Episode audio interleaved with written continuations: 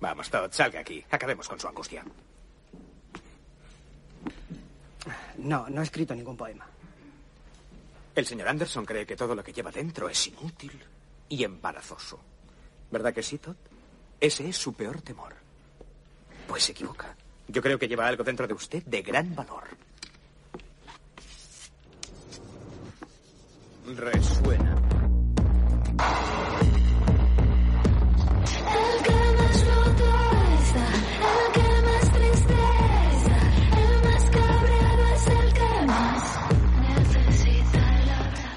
Muy buenas tardes. Si me escuchas, o bien son las seis y media de un lunes y estás en radiocírculo.es, o nos estás escuchando en cualquier otro momento en Spotify, iBox o Apple Podcast. Sea como sea, aquí arranca Hackear. En Hackear nos juntamos personas preocupadas con ganas de hablar de lo que nos quita el sueño. Y además de ser personas preocupadas, compartimos algo más, el amor por el arte. Cuando juntas estas dos cosas, a veces no sale nada y otras hackeas la realidad y produces cambios. Por aquí invitamos a personas que a través del arte consiguen pequeños cambios para crear una realidad más sostenible y comprometida.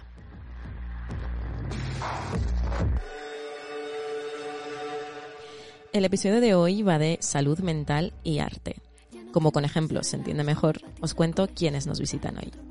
Santi Medina, un joven productor de contenidos multimedia que trabaja como creador de contenido para Netflix, pero en sus ratos libres, que no son muchos, se dedica a Ellas Hablan, un proyecto que pretende visibilizar la importancia de la salud mental en el arte.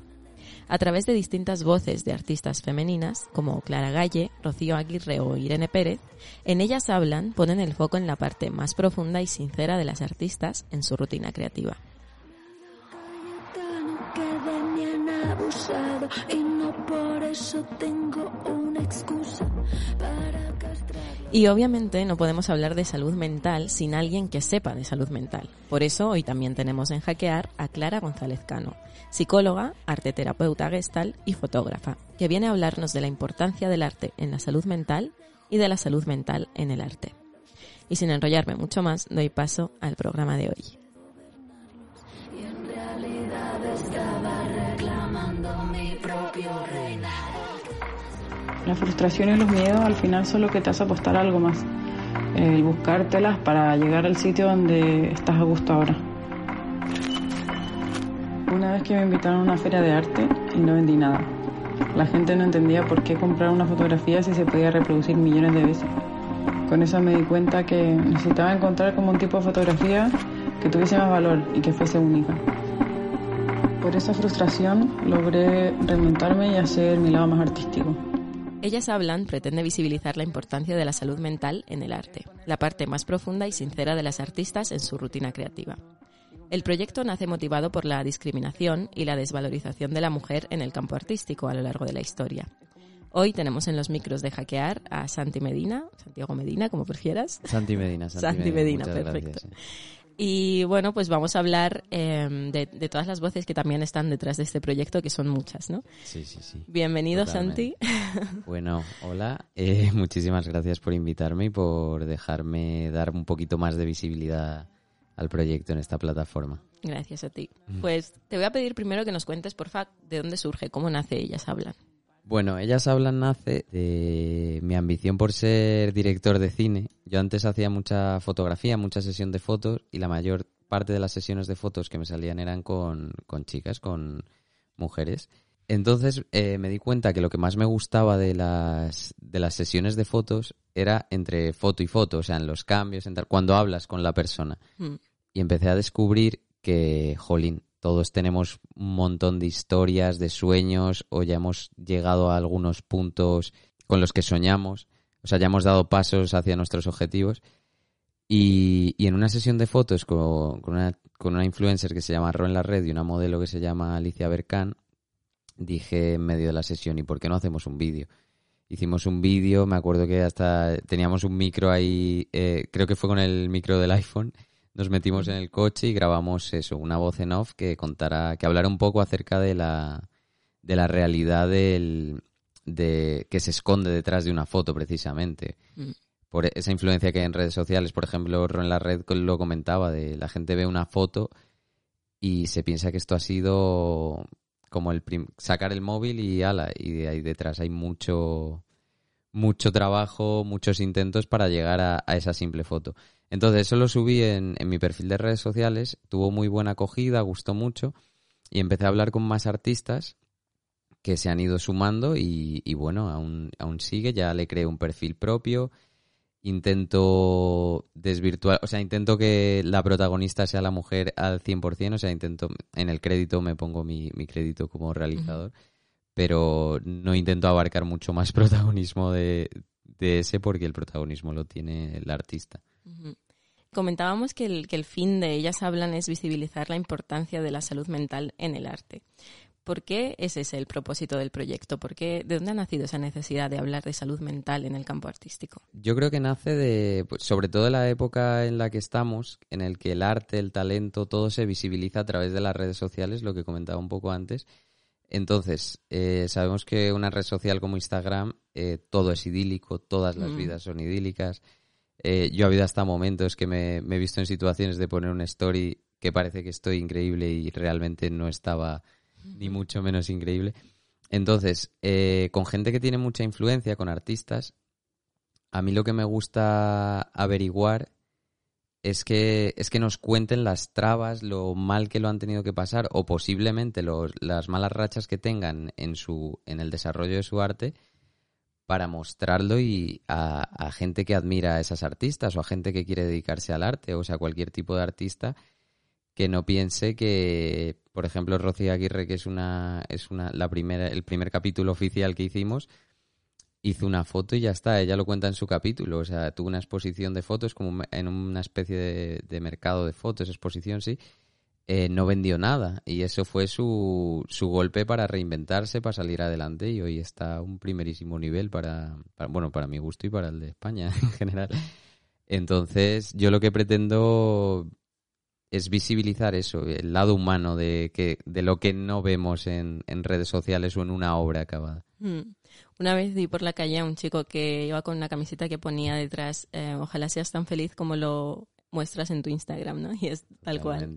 Y ellas hablan, el nombre del proyecto es en femenino y su porqué dices que es eh, eso, ¿no? La discriminación que hay de la mujer en el arte. Es como interesante también el enfoque femenino, ¿no? Que hay en el proyecto porque es salud mental y al final la problemática está en, en, en ambos géneros, pero... Sí, sí, o sea, totalmente. Yo lo que, o sea, lo que pienso es que por desgracia, eh, pues algo que todos sabemos, el talento femenino ha sido discriminado, eh, el talento ya no como arte, sino como científicas, los matemáticas, ha sido discriminado a lo largo de la historia y, y hasta yo veo en, en, en mi familia, o sea, las mujeres se han dedicado a determinadas cosas para sacar adelante a sus familias, tal, y siempre han dejado como ese lado artístico, eh, también eran otras épocas. Hmm. Eh, y hoy parece que hay más igualdad, pero no hay tanta. Después, en el, en el próximo capítulo que vamos a sacar de Ellas Hablan, hablamos con una directora que se llama Martina H., que en la entrevista que le hacemos eh, refleja, por ejemplo, en el sector audiovisual esta situación. O sea, parece que se han dado pasos, pero es que falta mucho por hacer. Y yo también lo veo eh, a nivel familiar. Yo, por ejemplo, veo mi madre ya con sus años eh, se ha puesto ahora a coser, a hacer vestidos, a tal, como Mm. lo que realmente le ilusionaba. Y es como, el talento siempre ha estado ahí y afortunadamente ahora, precisamente en este proyecto, eh, y el lado positivo de las redes sociales también, es que hay muchísimas mujeres artistas que se están visibilizando. Entonces, eh, algo se ha evolucionado, pero creo que se debe hacer énfasis en la mujer, eh, pues eso, por razones históricas y por porque no ha cambiado todo como parece a veces. Y habéis colaborado con, como decías antes, tanto con jóvenes promesas del cine, ¿no? Como es eh, Clara Galle, que ya no sé si llamarla joven promesa porque ya lo, lo ha petado bastante ahora ya, con A través de mi ventana. eh, o artistas también más consolidadas como Rocío Aguirre, que mencionabas antes, o Irene Pérez. Eh, ¿Nos puedes contar cómo ha sido la experiencia con ellas y, sobre todo, em, cuáles son las principales como los principales problemas que ellas cuentan, ¿no? ¿Qué os comparten en general en, en Ellas Hablan? Eh, pues mira, a mí me. Yo cuando ruedo con, con artistas también hago un poco de terapia, porque al final, bueno, también soy artista en lo mío, me encanta la música y tal, y también me sirve para, para reflexionar, pues precisamente lo que busco yo que sientan otras personas a la hora de hacer el proyecto. Eh, bueno, Rocía, de las tres y bueno, de todas las que han colaborado, eh, las que no han salido y las que está hablado, es que de verdad que yo no sé, eh, tengo muchísima suerte, son todas personas maravillosas, atentísimas, súper cercanas. O sea, te esperas también que alguien como con tanto nombre, bueno, en general las tres que tienen ya nombre, tengan a lo mejor una actitud más más crecida, por decirlo de alguna manera, y para nada. El hecho de que se involucren tanto en el proyecto también supongo que es una consecuencia de que son espacios en los que se sienten también cuidadas, es un espacio seguro y, deseado también por ellas, ¿no? Porque al final, por más eh, plataformas que tengan la- las artistas, por más eh, proyectos que surjan y demás, muchas veces es muy difícil encontrar un espacio donde te permitan hablar, ¿no? De, de tus problemas en este sentido, de cómo te cuidas, cómo cuidas tu salud mental. Totalmente. Así que, bueno, supongo que eso es algo que también agradecen mucho. Sí, sí, yo lo agradezco un montón. Yo sí que hago muchísimo hincapié en, por favor, esto es más tuyo que mío, esto te tiene que gustar a ti. O sea, yo quiero que tú lo veas y, y se lo enseñes a tu familia o se lo enseñes a tus seres queridos o a gente cercana porque estás orgullosa de, de expresar lo que has querido expresar en, e- en el proyecto. Y, consecuencia de, esto, de la plataforma, de la necesidad también de, de que de la necesidad que hay de que, de que exista una plataforma así, es que cuando empecé, cuando escribí a Rocío, eh, cuando hablé con Irene tal, mandé como cinco mails, cinco o seis mails, mandé mails de más porque dije, bueno, no creo que me conteste. Y de repente me vi una situación que de, de los cinco de los seis mails me contestaron cinco de venga adelante y yo como, ostras, eh, a- hoy, ¿Ahora qué hago? ho- hoy día sigo, o sea, la gente de verdad, las chicas muchísima paciencia eh, porque a día de hoy no he podido grabar aún algún capítulo de esos, porque claro, yo no me esperaba la buena acogida y sí, y todo es colaborativo. Eh, el equipo de detrás de cámaras es, es mixto. Sí que en algunos capítulos eh, ha habido más, más hombres que mujeres, pero estamos, ahora se ha sumado una chica que se llama Marina, eh, como diré de foto, y, y estamos, estamos en- intentando que el equipo sea lo más que tenga el mayor balance de género posible o, o incluso de, que priorice un poco más lo femenino. Pero bueno, al final lo que digo, la protagonista es la, la artista que, que Claro. cuenta su historia. ¿Y cuáles son esas principales esos principales problemas que, que os comparten las artistas? Yo creo que cada una pasa por, por, por un proceso de, de frustración, de lucha, de lo voy a conseguir, no lo voy a conseguir. Yo el punto común que veo entre, entre ellas es que han pasado por fases de, de poco apoyo y en, en los que ellas mismas han tenido que confiar en su idea hasta el final, hasta estar donde están hoy para salir adelante. Porque, pues eso, en el caso de Rocío, en la exposición que no vendió nada, o sea, han sabido reinventarse, han sabido buscarse, porque dentro de ellas sí que, sí que ha estado esa sensación de es que yo he nacido para esto y tengo que luchar por esto. Que eso es algo que, por ejemplo, eh, hoy día pasa, o sea, es una evolución. Yo no sé si hace 70 años, 50 años, no se toma otra decisión de, bueno, bueno, pues ya lo sabemos, de voy a estudiar esto y a la tener una familia. Ahora es como ya no hay eh, ya no hay ese impedimento femenino por decir no no quiero ser pintora quiero ser fotógrafa voy a lucharlo y, y, bueno y lo luchan y, sí que comparten puntos en común eso la, la frustración también la ansiedad que sienten el caso de Irene ella lo que pretende reflejar en sus cuadros es todas esas luces y sombras todo ese lado negativo Clara habla mucho de, estar consigo misma, hace muchísimo deporte, de prepararse para lo que viene. A veces, yo me acuerdo sobre todo que hablábamos mucho en este boom que ha tenido, un poquito antes de tenerlo, y ella era como mentalizándose de, Dios mío, porque a mí, y, sobre todo reflejando, comprometida con la salud mental en su Instagram, también en sus redes, y, y reflejando una, una nunca ha sido muy transparente y sigue siendo muy transparente yo lo que he visto y, y eso es algo también de, de admirar en, en un artista Vamos a escuchar ahora un cachito muy, muy corto del capítulo de Ellas hablan con Clara Gaya, precisamente. Bajones he tenido muchísimos. El sacrificio de tener una pasión, de que por cualquier cosa en la que tú mismo fallas o lo haces peor, te hace pensar que igual no eres suficiente para eso. Ahora mismo, a mí, lo que más me preocupa después de haber hecho realidad mi sueño es estar bien conmigo misma, porque sabes por dónde vas y vas con los pasos bien claros, al final llegas. El sacrificio de tener una pasión, dice ella. Y mencionabas tú antes que este proyecto al final también lo estáis haciendo de manera totalmente altruista, colaborativa, se hace con lo que, lo que haya en los bolsillos, ¿no? Y irónicamente yo estaba pensando, bueno, es un proyecto que habla de salud mental, pero y de la salud mental de los artistas, pero al final las personas que estáis detrás de esto también sois artistas y esta presión de, sacar adelante un proyecto sin tener ningún tipo de apoyo también es un poco eh, un problema para vuestra propia salud mental, ¿no? Sí, to- totalmente. O sea, yo tengo esas mismas frustraciones de, de decir, ostras, estoy haciendo esto, estoy por el buen camino, sigo, no sigo. Cuando tengo esa, sen- esa sensación de sigo, no sigo, también pienso en la parte detrás del equipo, en la gente que lo ve desde fuera y lo apoya, porque digo, jolín, sobre todo los del equipo están involucradísimos y en ningún momento nadie me ha dicho, eh, no, no puedo seguir así, o sea, no puedo... También el equipo varía mucho, o sea, porque eh, esto es libre de quien quiera colaborar cuando quiera y, y la verdad que, que estoy muy agradecido, sí, este es, es también una, una meta que tenemos, pero hasta el momento eh, está gente muy, muy invo- involucrada y por eso también, también seguimos.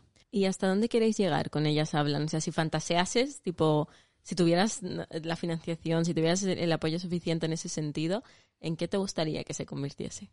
Yo siempre lo, he visto, o sea, a gran escala me encantaría que fuese como una plataforma, una revista digital, eh, pues, pues como podría ser el Vogue en la moda, pues esto en el talento femenino y la salud mental. O sea, me encantaría eh, que pudiéramos hacer dos piezas grandes a lo mejor de vídeo con dos artistas al mes, pero potenciar con artículos de, de mujeres, o sea, hacerlo como una, sí, como una, como un medio de comunicación para comunicar el, el talento femenino. Eso es para mí sería lo ideal. A corto plazo nos hemos propuesto acabar como esta primera temporada, eh, darnos una pausa en agosto. Estamos desarrollando también la página web para poder moverlo en, a- o sea, pasarlo a posibles patrocinadores o a posible gente que pueda financiarlo.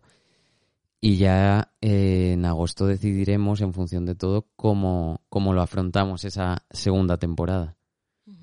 Pues eh, esperaremos a cuando salgan los capítulos. No, no importa cuánto tengamos que esperar, porque al final es lo que tiene estos proyectos. Sí, y, quien quiera fechas concretas, pues que, que ponga pasta.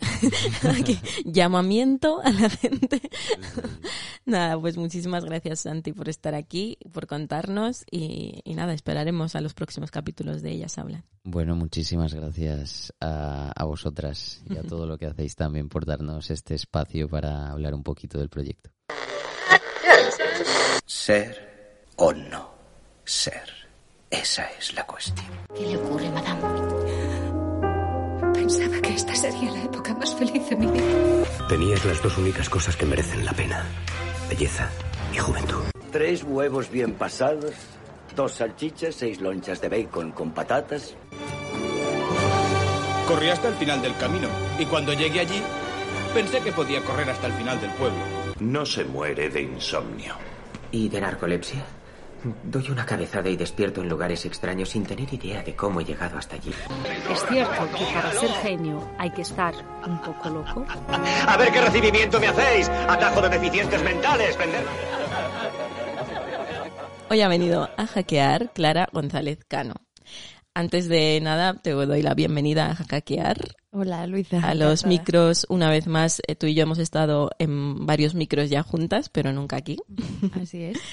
Y bueno, para que te coloque un poco la gente, eh, voy a contar sobre ti. Eh, Clara González Cano es psicóloga, arte terapeuta Gestalt, formada en neurociencia cognitiva y además de todo eso es fotógrafa. Le gusta tanto el arte en la ciencia como la ciencia en el arte y por eso mismo ha creado en Instagram la cuenta arroba claragcano.psico, que decíamos antes que es de psicópata, no se sabe si es de psicópata o psicóloga, ya lo Ya lo psicópata. En esa cuenta, Clara hace divulgación artística y científica y se adentra entre los nexos, en los nexos entre una y otra. Pues ahora sí, Clara, vamos a, eh, como ya sabes, este programa, este episodio en concreto va dedicado al tema de la salud mental y el arte. Bueno, yo creo que todas hemos oído ya eh, que cada día la salud mental en los jóvenes es- va peor, que todo está como mucho más complicado ahora y tal. Y, bueno, nosotras vemos, ¿no? Cada año vemos en la Como Nadine, por ejemplo, cuando lanzamos nuestras convocatorias, em, el gran tema siempre es la salud mental. De todas las problemáticas sociales y ambientales que, ambientales que hay, que son muchas, siempre la salud mental se lleva el protagonismo y es como el mayor requisito que, que hay por parte de los artistas. Sé que en las carreras artísticas muchas veces esto pasa muy desapercibido y sin embargo es una cosa muy necesaria, ¿no? Em, entonces tú como profesional, ¿qué, im- qué importancia le das a ese tema, no? ¿Notas esa falta de, de cuidado de la salud mental en el mundo del arte? Eh, yo, yo es que, no, o sea, no solo lo concretaría, ¿no? Al mundo del arte. Eh, Creo que lo que tú decías, esto de que en las carreras, eh, pues no, no se tiene en cuenta, o sea, es que no se tiene en cuenta la persona en general, ¿no? Ni en, eh, te dicen mucho cuídate, cuídate, cuídate, pero, pero en el sistema educativo que nos pasamos desde los dos años hasta los, yo qué sé, 25 por lo menos, o más o menos así, estamos en un sistema en el que no, no, no nos ven, no nos cuidan y, bueno, a ver, no, no quiero generalizar y ponerlo así, ¿no? Como un juicio. Eh, pero, pero sí, ¿no? Como que se nos ve poco, vamos a decirlo así. Y, mm, y obviamente creo que es un tema como muy importante eh, a tener en cuenta también, ¿no? Para, pues, para poder también cambiarlo y poner ahí el, el foco, ¿no? Y, y obviamente la falta de límites, esto de- del trabajo, de eso, ¿no? Entre separar mi persona de mi trabajo o si es lo mismo. Al final todos somos la misma persona que trabajamos, ¿no? Pero es verdad que hay en profesiones en las que es más fácil no involucrarte tanto. Em, entonces creo que sí que, que, como tú dices, es como súper necesario, ¿no? Y que también em, los bloqueos artísticos o todas estas cosas, ¿no? Que pueden, que pueden ocurrir, ¿no? En esta búsqueda también de, de ser original o ser el más famoso o, ¿no? Todo esto que a veces eh, se pierde. Em, eh, creo que, que a veces está muy bien como reconectar con nosotros para, para de nuevo encontrar encontrar la forma de expresar lo que de verdad hay, ¿no? Porque a veces nos, no- nos nublamos con, con lo externo, o al menos yo lo hago, y, y me he ido completamente otra vez. Pero bueno. Y luego otro tema que también como que me parece importante resaltar es como este concepto también de del artista enfermo mental, ¿no? O el artista torturado o el artista em, sufridor también, ¿no? Para poder crear arte. Porque esto también es como un concepto muy cultural, muy... O sea, claro, eh, es como que este, eh, pues sí, concepto más romántico, ¿no? De, claro, eso no, no aboga por una salud mental en los artistas. O sea, es como todo lo contrario, ¿no? O sea, si, si estoy mal, entonces sí puedo crear, pero si estoy bien y estoy feliz. Y entonces también, aparte de las cuestiones individuales, yo creo que también sería como repensar un poco a nivel cultural eh, eso, ¿no? ¿Cuál es el concepto de artista o qué, qué tipo de artista quiero ser? O sea, porque, claro, puede, puede que haya también una incompatibilidad en eso, ¿no? Eh, no sé, lo, lo dejo ahí abierto como... Sí, eso es un temón en realidad que creo que cualquier persona que, que escuche eso se va a sentir identificada porque a todas nos ha pasado, ¿no? De, bueno, en los momentos en los que más hemos creado, eh, pues suele ser en los momentos en los que peor estás, ¿no? Y, y no sé realmente por qué pasa eso. Quizás sea por esa influencia cultural, ¿no? Que, porque tampoco es que no apetezca cuando estás bien. No sé, a mí personalmente no es que no apetezca, no me apetezca crear, sino que creo que el contenido que me vaya a surgir desde esa felicidad mm, no va a ser quizá tan potente por no ser tan negro, ¿sabes? Entonces, como que le restas valor simplemente porque puede que el resultado sea una cosa pues mu- mucho más feliz, ¿no? Ujú. Sí, ¿no? Y ahora justo esto, ¿no? Esto que, mm, que estabas diciendo de que, eh, claro, de cómo, cómo impacta, ¿no? De cómo impacta en el otro, al final es verdad que a nivel cerebral también es como que estamos mucho más diseñados para eh, notar, por así decirlo, lo, lo desagradable, lo negativo, ¿no? Como para estar mucho más alerta a ese tipo de estímulos que a los felices o más apacibles, ¿no? Y, y también, y esto se ve en, en todo también, ¿no? Como también en la psicología también se ha puesto siempre el foco en, en, en lo negro, por así decirlo, ¿no? En la patología, en, y es como eh, también, como de nuevo, ¿no? Como yo también lo he vivido, ese cambio hacia, en vez de centrarme tanto en la falta, en la herida, en, en lo que no hay, como cambiarlo hacia el crecimiento, ¿no? De, eh, a- ayer estaba yo reflexionando en mi casa y, y me daba cuenta de esto, ¿no? Y decía, claro, es que yo toda la vida he tenido como en mi cabeza la metáfora de, eh, claro, te viene un paciente y lo que tú tienes que hacer es encontrar la mala hierba, por así decirlo, y erradicarla de raíz, ¿no? Además, yo también mucho con esto de ir a las profundidades para, como para arrancarla y que ya no esté, ¿no? Este, este concepto también a veces un poco ahí de decir, bueno, es que igual vas a vivir con eso toda tu vida.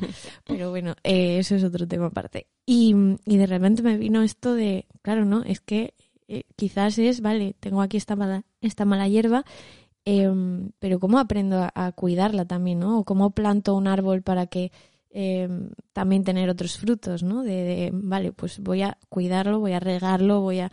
Como, como este cambio de paradigma que creo que, que se está dando también, ¿no? Y que es bastante necesario. Sí que te, de- bueno, quería aprovechar para pedirte como consejos. Antes estabas diciendo el de pensar mucho en el impacto en lo externo y desconectar de lo, de lo interno, ¿no? Y en el caso de los artistas, como en la búsqueda esa de ser original, hacer algo nuevo o, o ser distinto a lo que ya hay, ¿no? Entonces, eh, como que esa, esa presión muchas veces hace que desconectes de lo, de lo tuyo propio, que una vez no sé quién era, no sé ya si era en una entrevista en Instagram, donde leí o escuché esto, pero que decía que no hay nada más original que el origen, ¿no? Y en realidad es, es eso, o sea, está en ti. Entonces, bueno, decías este consejo que me parece muy valioso, pero aparte de eso, em, respecto a los artistas, ¿qué les dirías? ¿Qué tips o qué consejos, qué- qué te gustaría decirles a ellos que pudiesen aplicárselo? Uf, esta pregunta tiene trampa. Bueno, lo que te salga, ¿eh? Cuidado porque no te digo, dame tres. Porque eso es lo, eso sí que es tramposo. Joder, solo tengo dos, solo uno. Los que tú quieras. eh, quizás no, no puedo darte como un consejo así, ¿no? Como para, porque creo que cada persona es un mundo, pero em, sí que cosas que a mí, por ejemplo, eh, eh, me, han, me han servido, ¿no? Y em, con esto de ir como, como hacia adentro, pues em, a mí me sirve, pues obviamente ir a terapia. Sí, sí, es Ir a- que es- es clave. Ir a terapia me parece como muy, muy fundamental. Luego, em, también a mí me, me sirve, mm, pues, expresar lo que haya, ¿no? O sea, en vez de pelearme tanto con, ay, esto debería ser, esto tendría que ser, esto eh, tal, o "No, este cuadro no me gusta, o tal, bueno, vale, pues no me gusta, bueno, vale, pues, mm, pues ya está. O también como, como bajarme un poco, ¿no? De, de a veces estar tanto en, en el ego y en ese de, oye, es eso, ¿no? También es como ese sentimiento de quiero ser mm, Ujú. famosa o tal, ¿no? Esta- la, la canción de Rosalía. la fama mala, La fama. mala amante. Em, eh, pues como ver qué hay ahí debajo, ¿no? Al final yo he des- por mi experiencia, que no tiene por qué ser para todo el mundo así, eh, yo, eh, yo he descubierto que debajo de esa capa de, eh, pues eso, ¿no? De, querer ser guay o de querer ser la mejor o de tal, al final hay, hay una clara muy pequeñita o muy vulnerable que, que a veces ni miro ni, ni escucho y tampoco muestro, ¿no? Por, por ese miedo. Entonces, em, también me ha ayudado mucho a mí como conectar con esa parte más vulnerable y, y luego también por, por contra, o sea, es como conectar con eso y cuidarlo, ¿no? Porque a veces también lo he explotado en el sentido de, ah, vale, mira, esta es la parte vulnerable, Mm. entonces ahora, y se vuelve otra vez esa rueda de, de consumo, ¿no? Es como, como estar bastante atenta a qué, qué está pasando y si de verdad estoy cómoda con eso. También me ayuda mucho la pregunta de, eh, ¿tú estás cómoda con esto? ¿no? Eh, y es como ir tolerando mm, ciertas incomodidades, pero, pero no mm, enormes. Pues yo solo invitar a la gente a que te siga en arroba claragecano.psico en Instagram, eh, sobre todo pues los que estéis interesados en arte, ciencia y en la unión de, de las dos cosas. Y, y nada, pues muchísimas gracias Clara por este ratito. gracias. Y hasta aquí llega el episodio de hoy en el que hemos hablado de salud mental y arte. Ya sabes que Hackear es el espacio de Nadine que suena cada lunes a las seis y media en radiocírculo.es. Además tienes todos los episodios del programa en nuestros canales de Spotify, iVoox y Apple Podcast. Volveremos por aquí el próximo lunes, pero hasta eso ya sabes que sacamos un montón de actividades dirigidas a jóvenes y artistas, así que para enterarte de todo tienes que seguirnos en arroba Nadine Fundación en Instagram arroba Nadine Fundación, pero se lee Nadine, importante. Nos volvemos a escuchar por aquí el próximo lunes. Un abrazo. Lulu. Para canciones explicándolo